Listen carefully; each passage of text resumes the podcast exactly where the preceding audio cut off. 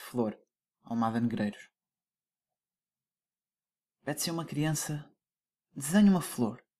Dá-se-lhe papel e lápis. A criança vai sentar-se no outro canto da sala, onde não há mais ninguém. Passado algum tempo, o papel está cheio de linhas. Umas numa direção, outras noutras. Umas mais carregadas, outras mais leves. Umas mais fáceis, outras mais custosas. A criança quis tanta força em certas linhas que o papel quase não resistiu. Outras eram tão delicadas que apenas o peso do lápis já era demais. Depois a criança veio mostrar essas linhas às pessoas. Uma flor.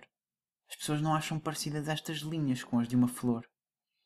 Contudo, a palavra flor andou por dentro da criança, da cabeça para o coração e do coração para a cabeça, à procura das linhas com que se faz uma flor. E a criança pôs no papel algumas dessas linhas, ou todas. Talvez as tivesse posto fora dos seus lugares, mas são aquelas as linhas com que Deus faz uma flor.